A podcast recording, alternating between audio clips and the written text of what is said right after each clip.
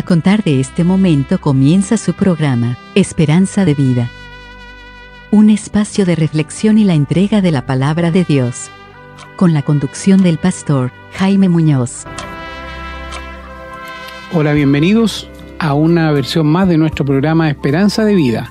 Programa que no es solamente nuestro, sino también de ustedes, de cada, cada uno de las personas que escuchan esto, porque sabemos que además lo están compartiendo y por lo tanto lo han hecho suyo. Han, visto que aquí han encontrado la verdad que está en la Biblia, que han encontrado un lugar donde aprender que es diferente. Sabemos nosotros los que hacemos este programa que es diferente porque nos reservamos nuestras opiniones, nos reservamos nuestra, nuestros pensamientos humanos tratando de ajustarnos de la manera más fielmente posible a la palabra de Dios que está en la Biblia. Ese es nuestro compromiso y eso es lo que les traemos esperamos poder cumplirlo porque tenemos al Señor a quien darle cuenta. Hoy día traemos un programa bien interesante. ¿Qué es ser una persona religiosa? ¿Qué es ser religioso? Porque mm, a ustedes les debe haber ocurrido, tal como nos ocurre a nosotros, que uno le habla a una persona y dice, yo soy cristiano. Ah, tú eres religioso, dicen. Y a veces cuesta un poco explicarles que no somos religiosos.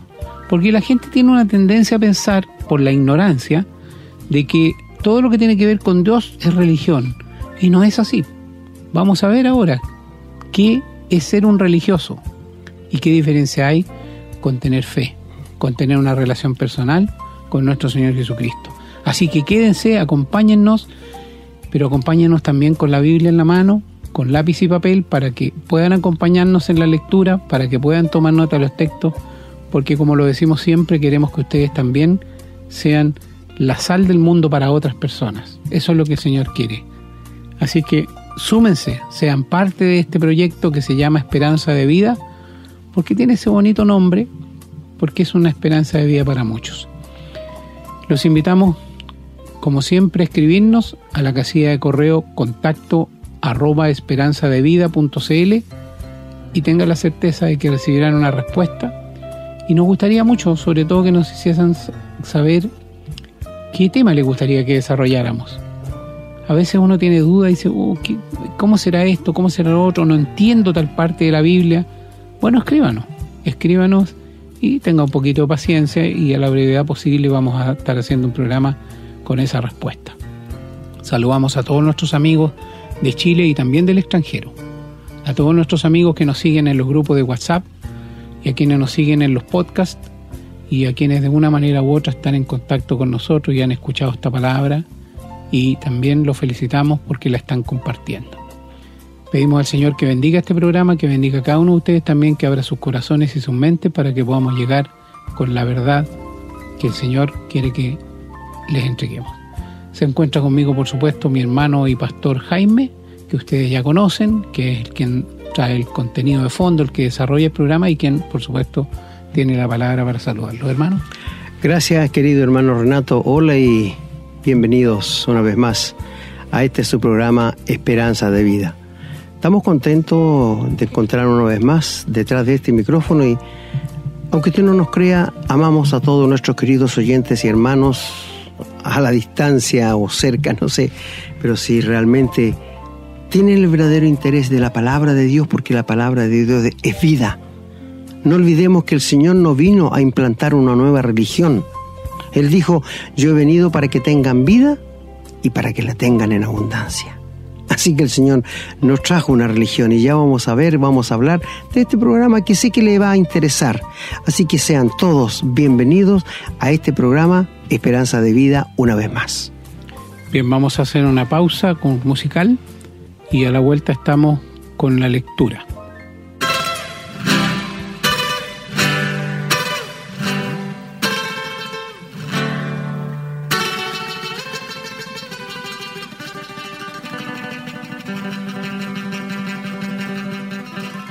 Bien, los invito a abrir sus Biblias en el libro de Nehemías en el Antiguo Testamento para que nos acompañen en la lectura. Vamos a dar lectura en el capítulo 9 de Nehemías, los versículos 13 y 14, que dicen, Y sobre el monte de Sinaí descendiste, y hablaste con ellos desde el cielo, y les diste juicios rectos, leyes verdaderas y estatutos y mandamientos buenos. Y les ordenaste el día de reposo, santo para ti, y por mano de Moisés tu siervo les prescribiste mandamientos, estatutos y la ley. Vamos ahora al libro de los Salmos. En el Salmo 19, vamos a leer de los versículos 7 al 9, dice, La ley de Jehová es perfecta, que convierte el alma. El testimonio de Jehová es fiel, que hace el sabio sencillo. Los mandamientos de Jehová son rectos, que alegran el corazón. El precepto de Jehová es puro, que alumbra los ojos. El temor de Jehová es limpio, que permanece para siempre. Los juicios de Jehová son verdad, todos justos. Y en el Salmo 119, versículo 72, dice, vamos a leer 72 y 73, dice, mejor me es la ley de tu boca que millares de oro y plata. Tus manos me hicieron y me formaron. Hazme entender y aprenderé tus mandamientos. Bien, vamos ahora a Isaías, capítulo 10, los versículos del 1 al 3. Dice la palabra. Hay de los que dictan leyes injustas y prescriben tiranía, para apartar del juicio a los pobres y para quitar el derecho a los afligidos de mi pueblo, para despojar a las viudas y robar a los huérfanos. ¿Y qué haréis en el día del castigo? ¿A quién os acogeréis para que os ayude cuando venga de lejos el asolamiento? ¿En dónde dejaréis vuestra gloria? Bien, vamos ahora al Nuevo Testamento, en el Evangelio de Mateo, en el capítulo 5, los versículos 17 al 20 dicen, No penséis que he venido para abrogar la ley o los profetas. No he venido para abrogar, sino para cumplir. Porque de cierto os digo que hasta que pasen el cielo y la tierra, ni una jota ni una tilde pasará de la ley hasta que todo se haya cumplido. De manera que cualquiera que quebrante uno de estos mandamientos muy pequeños, y así enseña a los hombres, muy pequeño será llamado en el reino de los cielos mas cualquiera que los haga y los enseñe, éste será llamado grande en el reino de los cielos. Porque os digo que si vuestra justicia no fuere mayor que la de los escribas y fariseos, no entraréis en el reino de los cielos. Vamos a continuar en el Evangelio de San Lucas, capítulo 6, los versículos del 43 al 49. Dice la palabra. No es buen árbol el que da malos frutos ni árbol malo el que da buen fruto.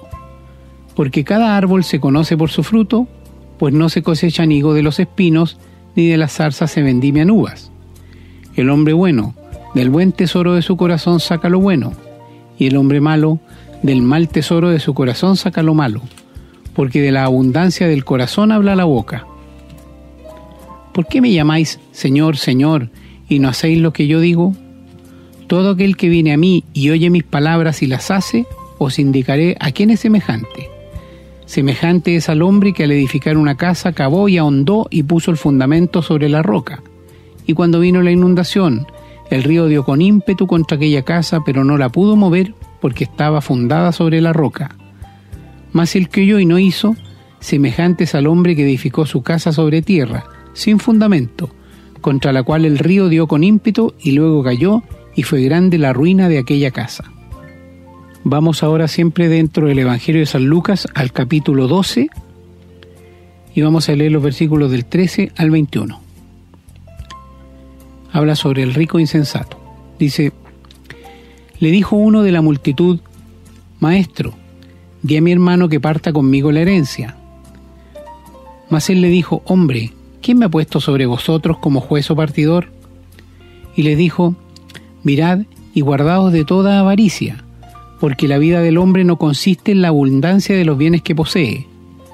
También le refirió una parábola diciendo, la heredad de un hombre rico había producido mucho, y él pensaba dentro de sí diciendo, ¿qué haré? Porque no tengo dónde guardar mis frutos. Y dijo, esto haré, derribaré mis graneros y los edificaré mayores, y allí guardaré todos mis frutos y mis bienes, y diré a mi alma, alma, Muchos bienes tienes guardados para muchos años. Repósate, come, bebe, regocíjate. Pero Dios le dijo, necio, esta noche vienen a pedirte tu alma y lo que has provisto, ¿de quién será? Así es el que hace para sí tesoro y no es rico para con Dios. Seguimos con el Evangelio de San Lucas, vamos al capítulo 16, los versículos 16 y 17 que dicen, La ley y los profetas eran hasta Juan. Desde entonces el reino de Dios es anunciado y todos se esfuerzan por entrar en él. Pero más fácil es que pasen el cielo y la tierra que se frustre una tilde de la ley. Bien, vamos ahora al capítulo 18 del Evangelio de San Lucas, en los versículos del 9 al 14, que hablan de la parábola del fariseo y el publicano. Dice la palabra, a unos que confiaban en sí mismos como justos y menospreciaban a los otros, dijo también esta parábola. Dos hombres subieron al templo a orar. Uno era fariseo y el otro publicano. El fariseo puesto en pie oraba consigo mismo de esta manera. Dios, te doy gracias porque no soy como los otros hombres, ladrones, injustos, adúlteros, ni aun como este publicano. Ayuno dos veces a la semana, doy diezmo de todo lo que gano. Mas el publicano, estando lejos, no quería ni aún alzar los ojos al cielo, sino que se golpeaba el pecho diciendo, Dios, sé propicio a mí, pecador. Os digo que éste descendió a su casa justificado antes que el otro, porque cualquiera que se enaltece será humillado, y el que se humilla será enaltecido. Bien, vamos ahora a la carta a los Romanos, capítulo 3, los versículos 19 y 20 que dicen, Pero sabemos que todo lo que la ley dice, lo dice a los que están bajo la ley, para que toda boca se cierre y todo el mundo quede bajo el juicio de Dios, ya que por las obras de la ley ningún ser humano será justificado delante de él, porque por medio de la ley es el conocimiento del pecado.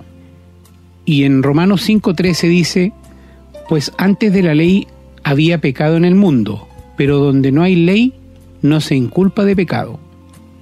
Bien, la última lectura de este programa la vamos a tener en Hebreos, capítulo 10, los versículos del 26 al 31.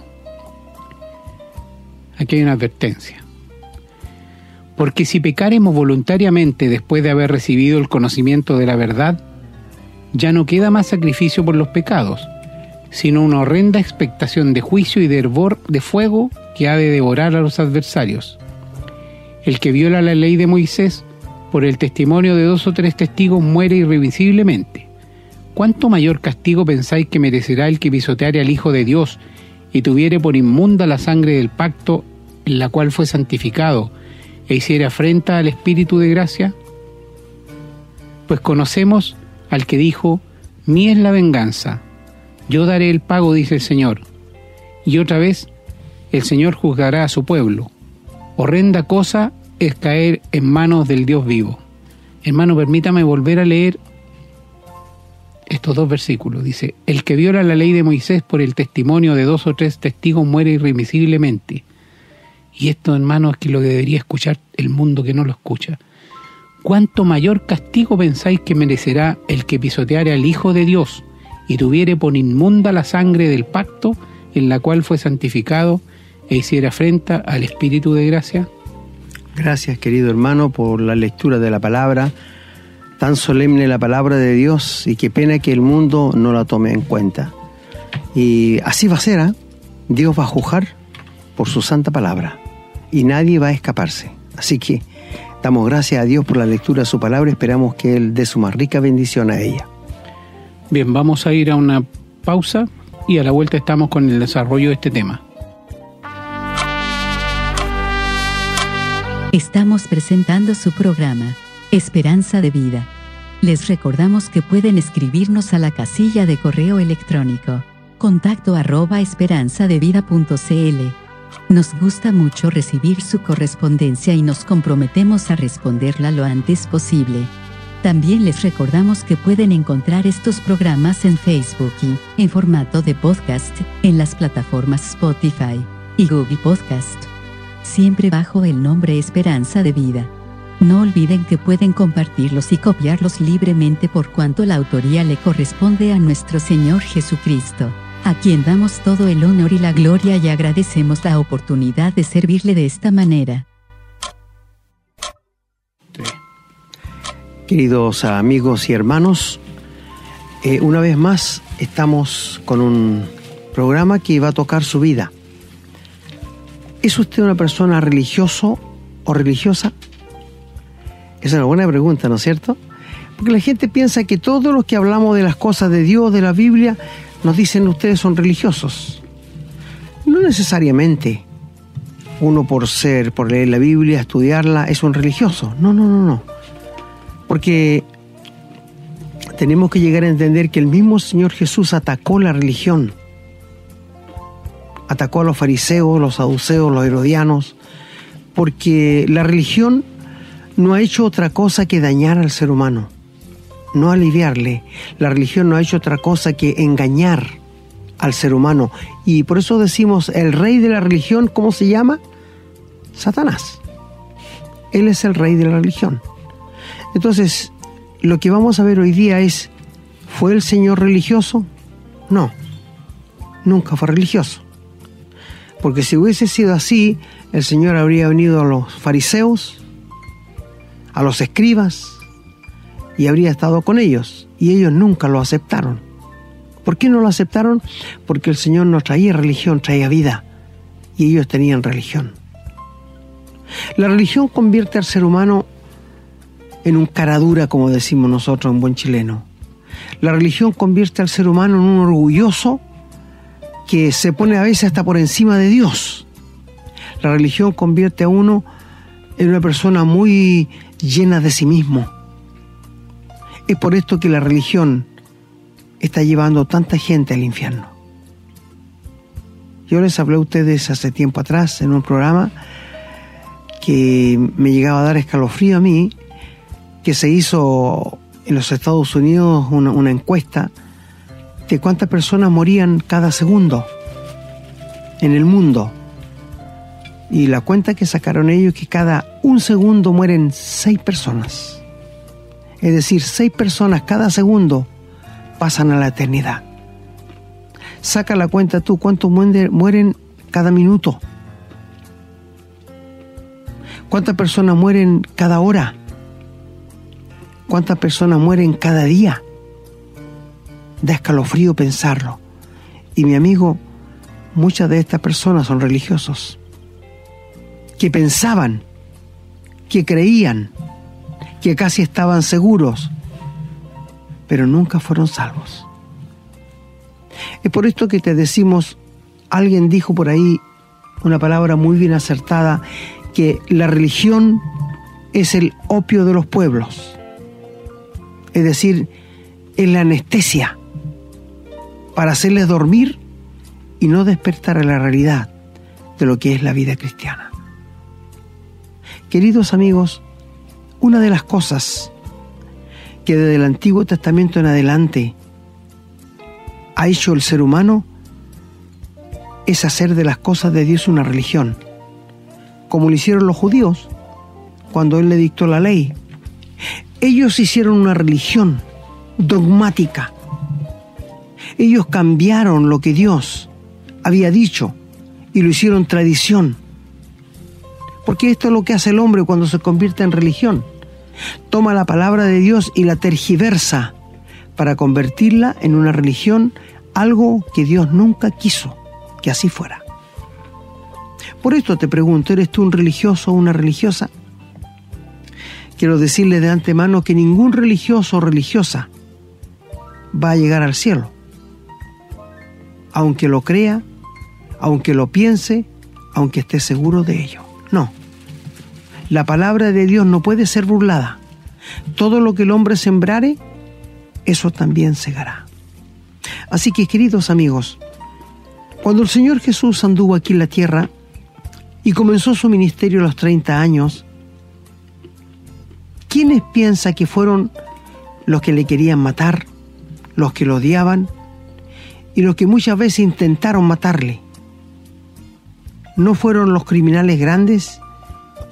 ¿No fue la gente que estaba en la cárcel? ¿No fueron los sinvergüenzas más duros que hay en la tierra que se fueron contra él? ¿Sabes quiénes fueron los que se fueron contra él? Los religiosos toda la religión. ¿Y por qué? Porque le molestaba que le dijeran la verdad. le molestaba la sola presencia del Señor Jesús y por esto querían sacárselo de encima. ¿Te das cuenta, amigo? Cuando uno piensa esto, se pregunta al tiro, ¿soy un religioso yo solamente? Porque la religión lo que hace es que te tranquiliza la conciencia. El pastor te dice, bautícese de los diezmos y prométase, comprométase a cumplir todos los dogmas que da la iglesia. Y usted está listo para el cielo. Ese es un engaño satánico, ¿verdad? Mi querido amigo, el Evangelio puro de la gracia de Dios te dice que tú no puedes hacer nada para agradar a Dios. Este es el Evangelio de la Biblia, porque todo lo que hagas va a ser manchado por el pecado. Nada de lo que tú hagas va a agradar a Dios. Es posible que alguien salte y me diga, pero sabe, yo soy un buen esposo, buen compañero de trabajo, un buen padre, trato de hacer el bien a todos, mi amigo, te felicito. Pero quiero decirte que todo eso que haces está manchado por lo que se llama pecado. Y eso no puede ser aceptado por Dios, ni te puede servir eso para congraciarte con Dios, para que Él te dé un lugar en el cielo. No. Dios ha establecido otras cosas que no tienen nada que ver con lo que tú haces, con lo que yo haga. Dios ha establecido que el hombre que peque, ese va a morir. Y no hay nadie en este mundo que no haya pecado. Tú y yo somos pecadores. Y si hemos pecado, estamos, estamos expuestos a ser condenados al infierno de fuego, porque la palabra de Dios así es y así se va a ejecutar. Entonces, llegamos a concluir de que la religión no es un acercamiento a Dios, sino una condena para con Dios te pregunto algo. ¿Quiénes fueron los que crucificaron al Señor Jesús y le pidieron la muerte bajo crucificación? No fue la gente mala, fue la gente religioso. Tú me dirás, si yo hubiese estado ahí, no habría pedido la muerte, si lo habrías hecho. Porque la religión te enseguece a tal punto que he conversado con personas que les he dicho yo, pero amigo, usted tiene una tradición en una religión. ¿Sabes qué me dicen? Sí, es verdad. Y la religión es de mis abuelos, de mis bisabuelos, de mis padres, y yo tengo que seguir la misma religión. Yo les pregunto, ¿y tú sabes que ellos están en el cielo? No tengo la menor idea. O sea, si ellos están condenados, ¿tú abiertamente vas allá mismo? Sí, porque tengo que seguir la, la tradición. Amigo, el religioso sigue su tradición. ¿No condenó el Señor Jesús a los fariseos por decirle que ellos habían cambiado la palabra de Dios? Escucha muy bien, por la tradición de ellos. Porque ellos habían dicho, cualquier hombre, cualquier joven que traiga una buena ofrenda a la iglesia y diga es corbán, que quiere decir es mi ofrenda a Dios, y no ayuden nada más a sus padres cuando la ley que dice, honra a tu padre y a tu madre. Eso es pasar por alto la ley. Eso es pasar por alto los mandamientos de Dios. Mi amigo, la religión enseguece al ser humano. Mire el apóstol Pablo. Él antes de convertirse era un fariseo intachable. Y él pensaba que estaba sirviendo a Dios cuando perseguía a los cristianos, los encarcelaba en cárcel y a veces los mataba. Y él pensaba que estaba sirviendo a Dios, pero era un religioso. Como miles de religiosos piensan que le están sirviendo a Dios, pero en realidad no le están sirviendo a Dios, le están sirviendo al diablo. Sabes, todo lo que se interponga entre tú y Dios es diabólico. Te lo digo al tiro. Si Dios no está en el primer lugar en tu vida, y ahora ahora mis hermanos, mi hermano, si tú has nacido nuevo, eres un hijo de Dios, y hay algo más importante que Dios en primer lugar en tu vida, eso se llama idolatría. cuando leí el último capítulo de Primera de Juan, el 21 del capítulo 5, y dice Juan allí, guárdense de los ídolos. No está hablando de los santitos, de las figuritas de yeso, está hablando todo lo que esté en primer lugar en tu corazón es su idolatría. Sea tu esposa, sea un hijo, sea su trabajo, sea lo que sea.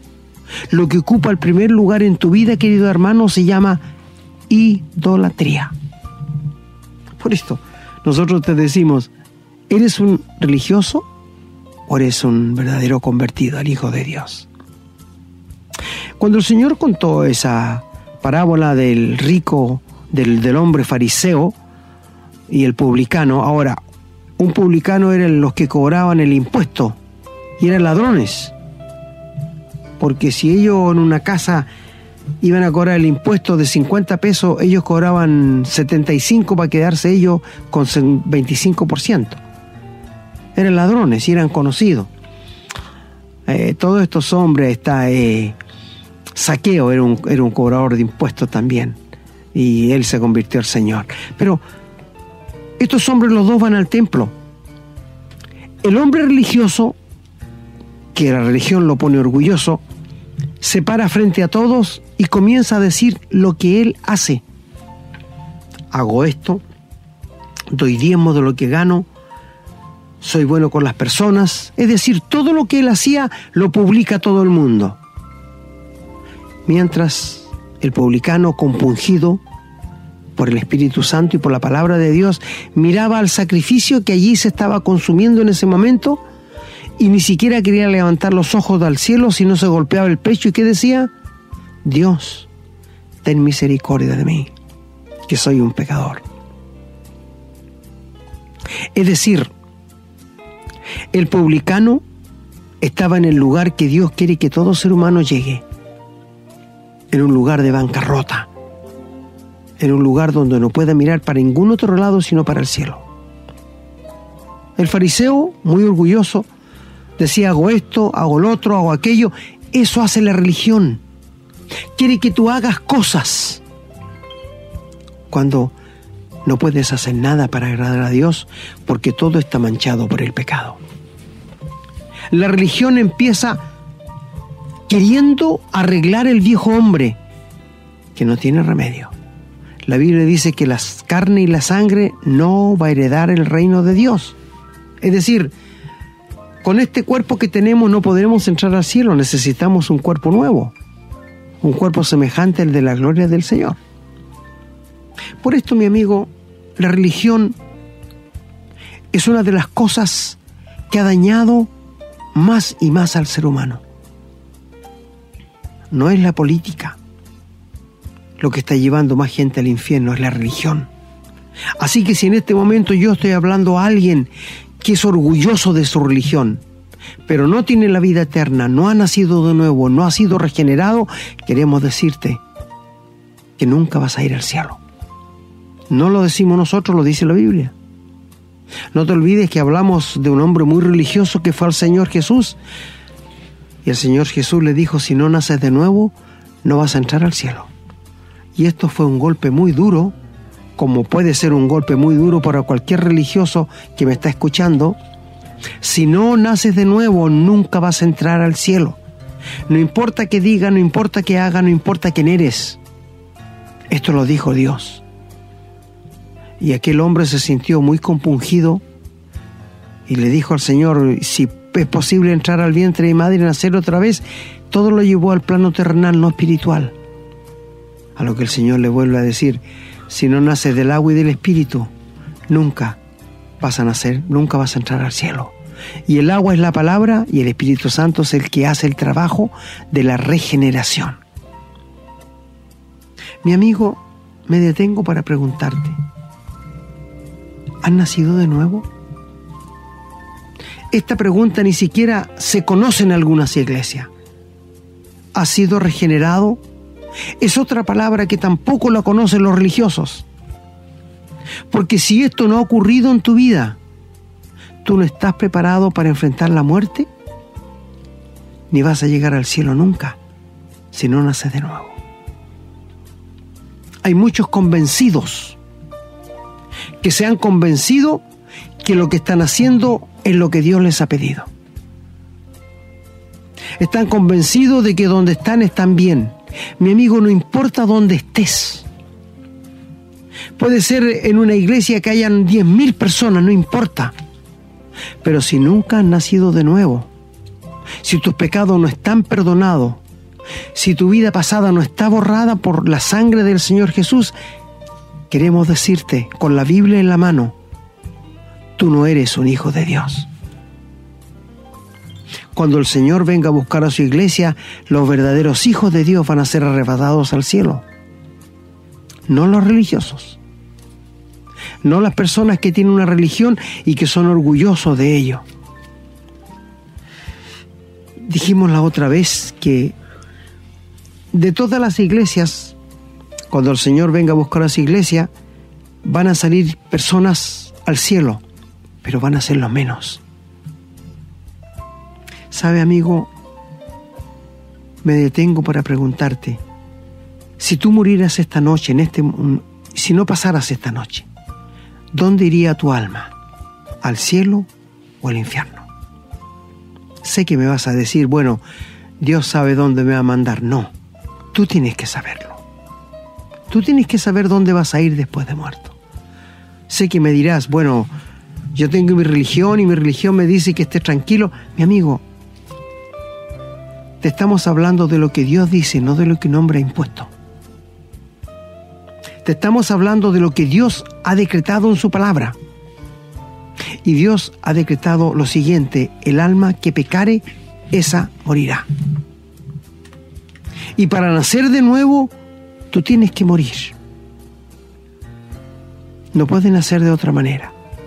Por esto es que los religiosos del tiempo del Señor Jesús querían tener la vida nueva sin soltar su religión. Y el Señor tuvo que decirle que el vino nuevo se echa en odres nuevos, porque si echan vino nuevo en odres viejos se va a dar a reventar. ¿Y qué les quiso decir el Señor?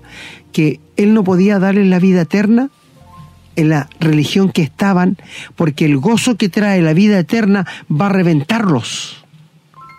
Y también dijo el Señor que ningún remiendo para ponerlo en un paño viejo va, se va a ver bonito. Es lo mismo que tú quieras tener tu religión y aceptar al Señor Jesús en tu corazón y seguir con las dos cosas. No se puede.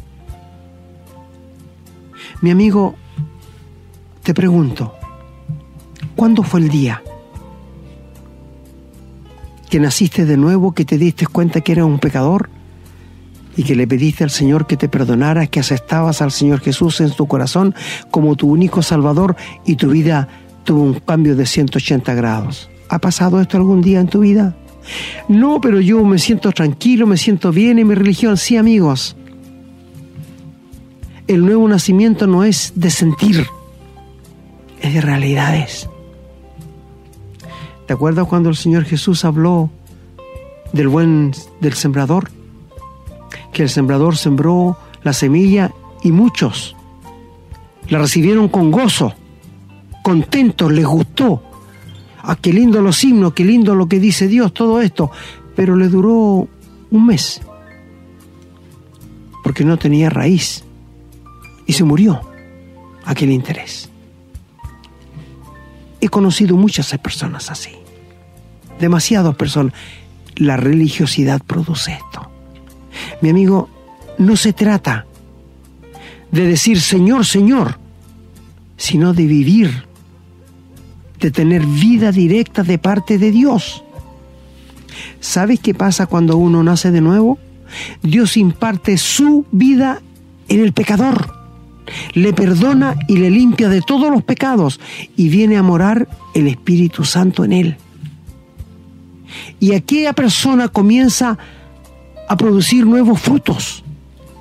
Que su familia, sus compañeros de trabajo, sus compañeros de colegio, sus compañeros de vecino empiezan a ver en él un cambio.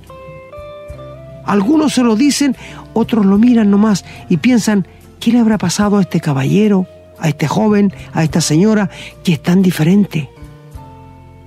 Sí, porque esto es lo que produce el Espíritu Santo.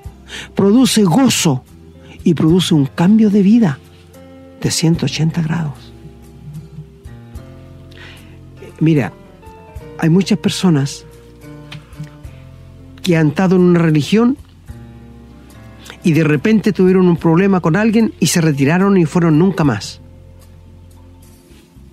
Y la gente comienza a pensar que esa gente fue religiosa y perdió la vida eterna.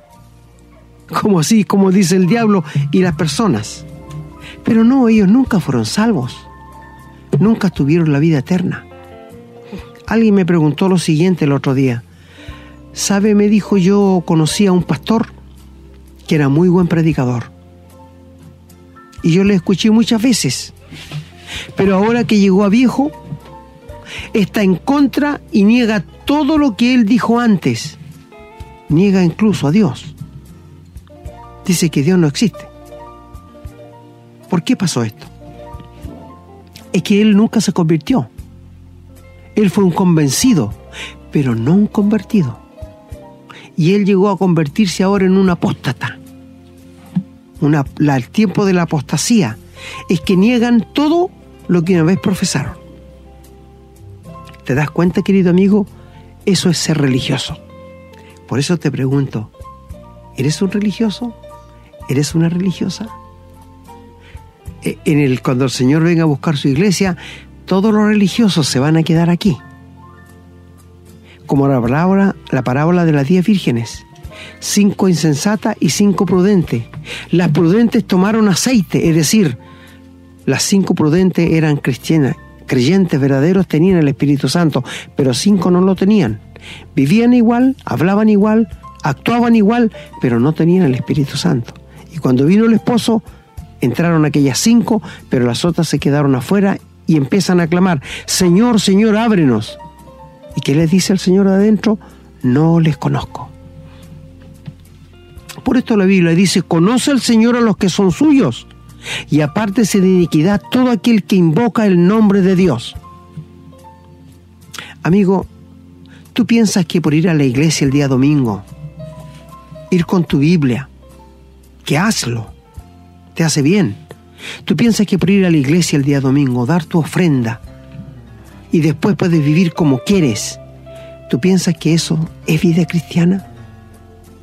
Estas son las personas que un día van a decir, Señor, Señor, pero no fui a la iglesia yo toda mi vida. No hice sanidades, escuchas, no hice sanidad, no hice milagros, pero lo hacía el diablo.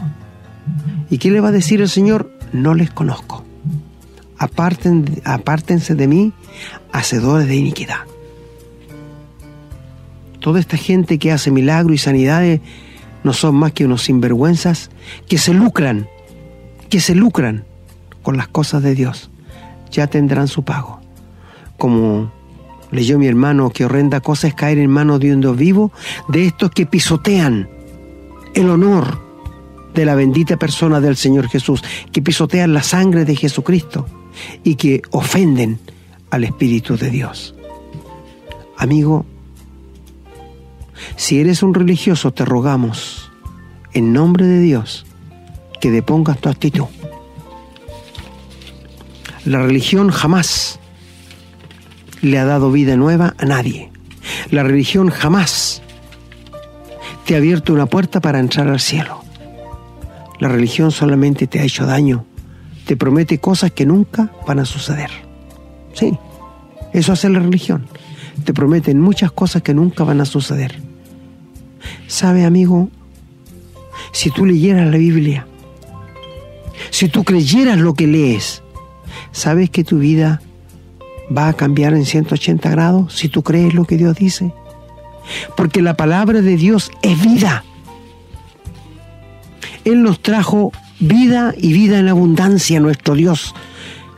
Cuando envió al Señor Jesús a la tierra, Él vino a darnos vida y a darnos vida en abundancia. Por esto, querido amigo, en la religión no hay vida, solo hay muerte. En la religión no hay esperanza, hay desesperanza. ¿Sabes por qué? Porque ellos no te pueden decir qué te va a pasar después de la muerte. Pero la Biblia sí. Quiero decirte que en el Antiguo Testamento nadie, Dios no le dio a conocer que había más allá del después de la muerte. solamente el Señor lo trajo, este misterio.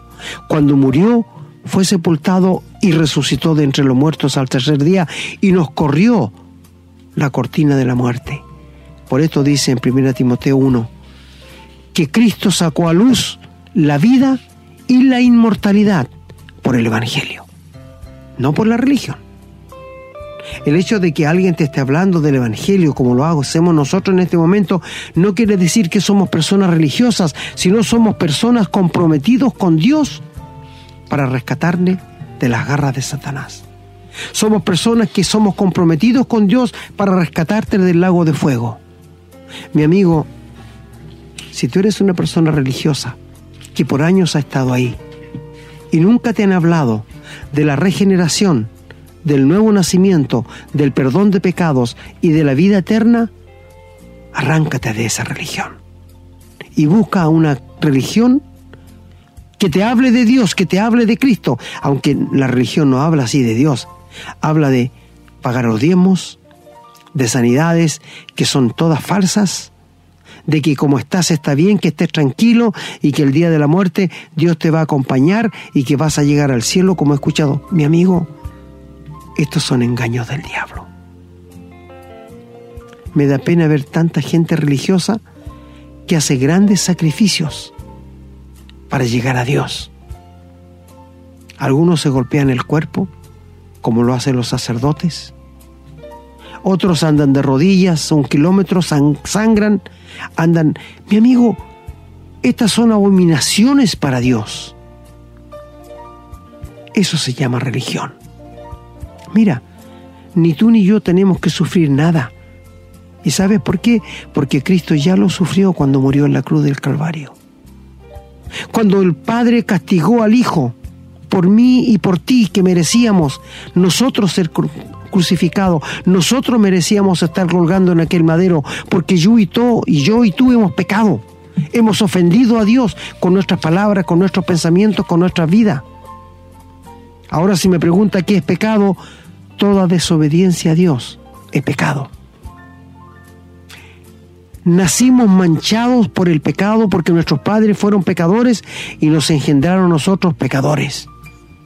Es por esto que Pedro nos escribe diciendo que Él nos rescató de nuestra vana manera de vivir, no con cosas corruptibles como oro o plata, sino con la sangre preciosa de un cordero destinado desde antes de la fundación del mundo.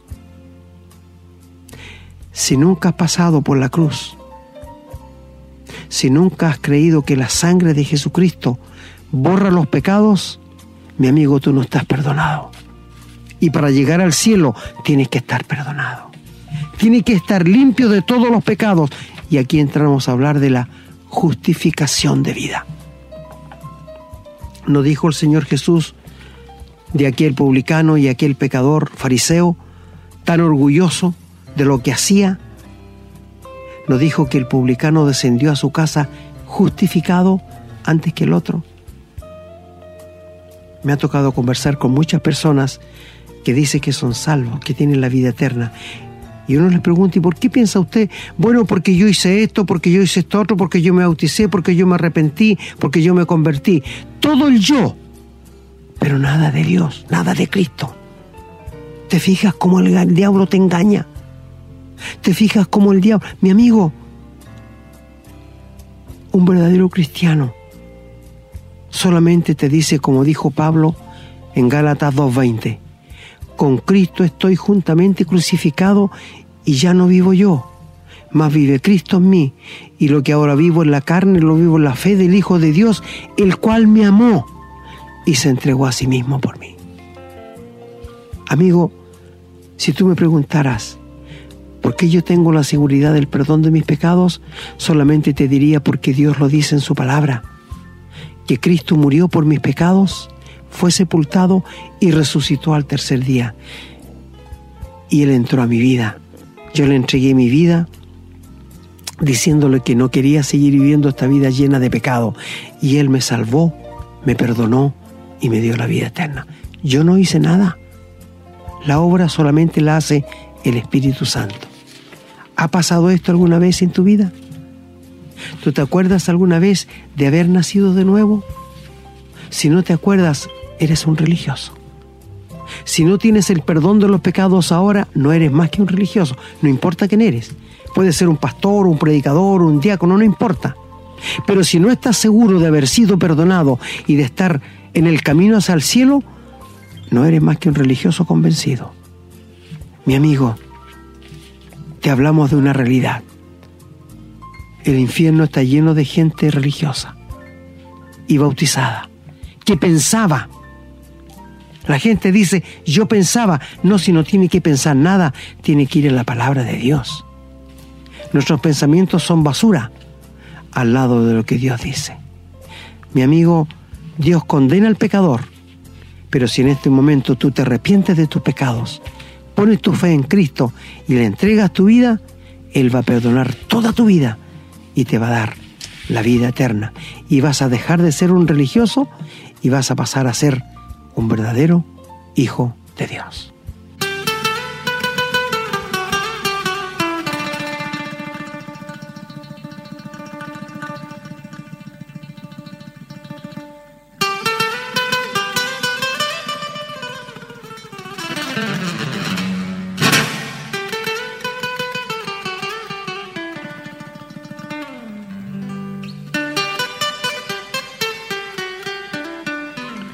Bien, el tiempo se nos está terminando.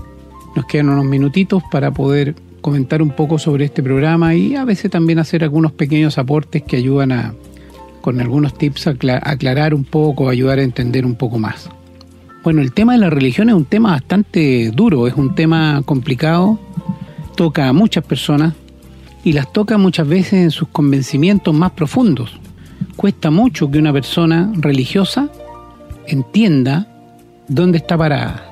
Normalmente va a tender a defender su supuesta fe, porque lo que está haciendo es defender una religión, pero no, no hay una fe, una fe de conocimiento personal o de una relación personal con el Señor.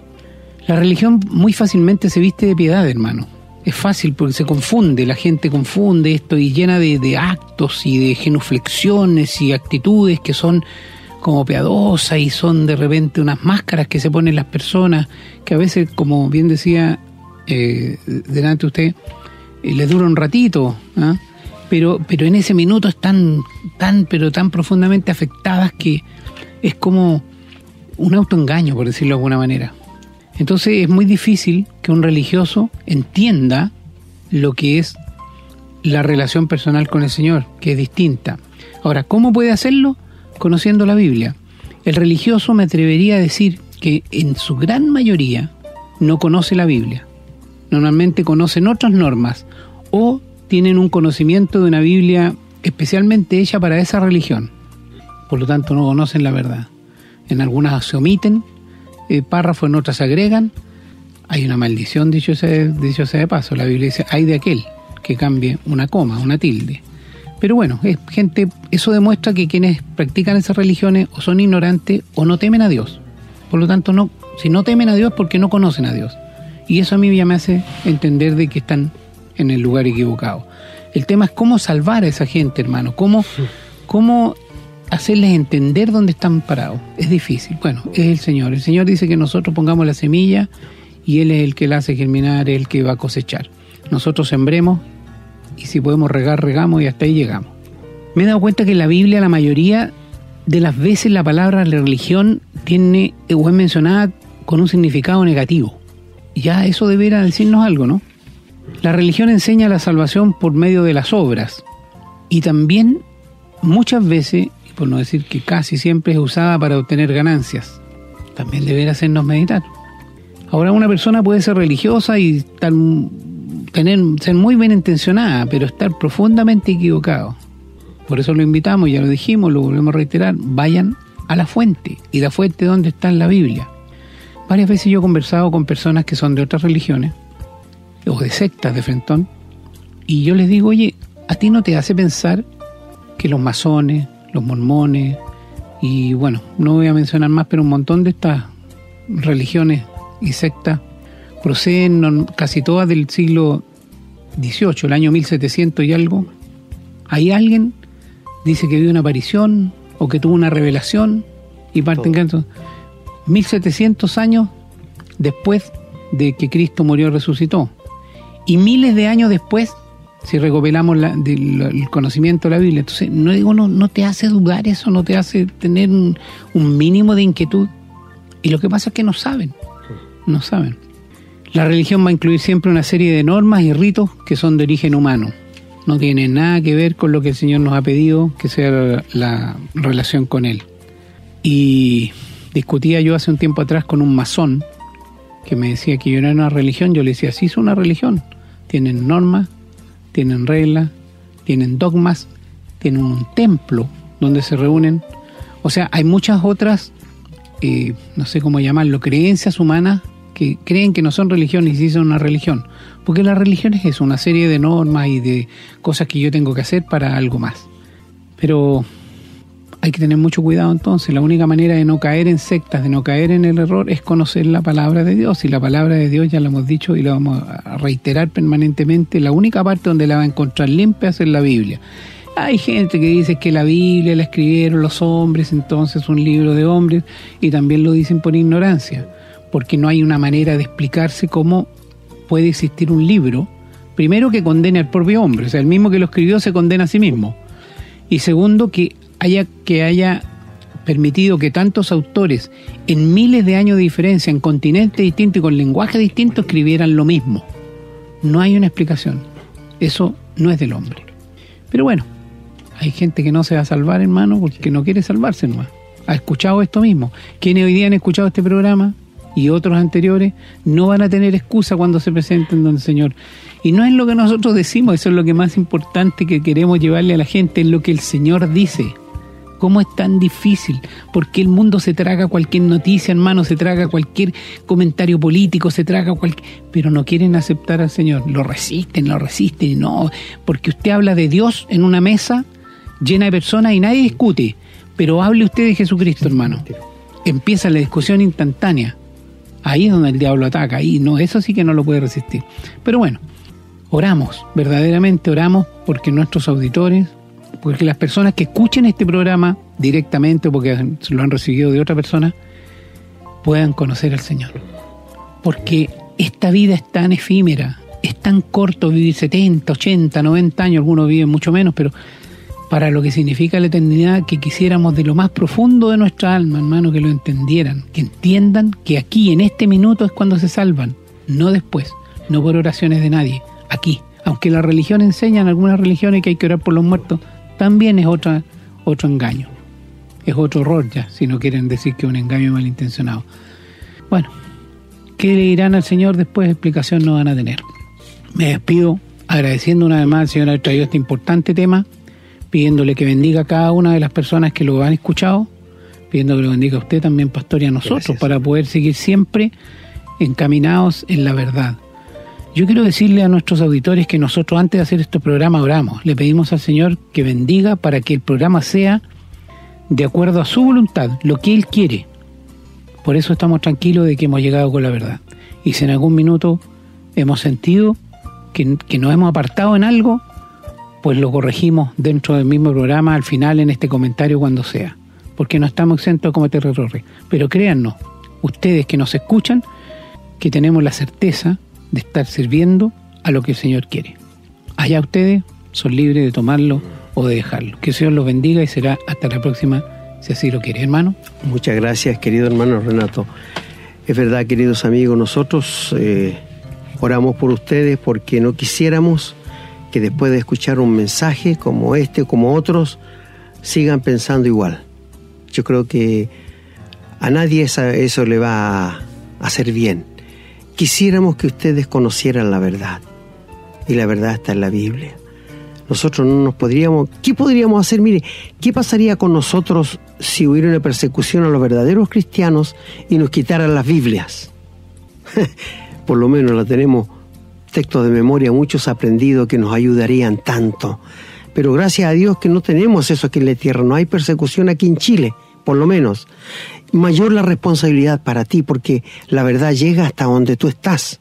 Seas religioso, seas lo que seas, la Biblia te hace responsable frente a Dios.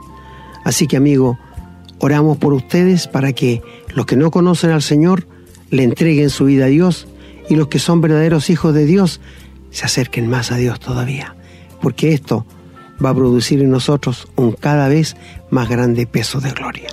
Así que nos despedimos bendiciéndolos en el nombre del Señor Jesús. Hemos presentado su programa, Esperanza de Vida, un espacio de reflexión y enseñanza para la vida cristiana. Nos gustaría volver a contar con su sintonía. Que tengan un muy buen día.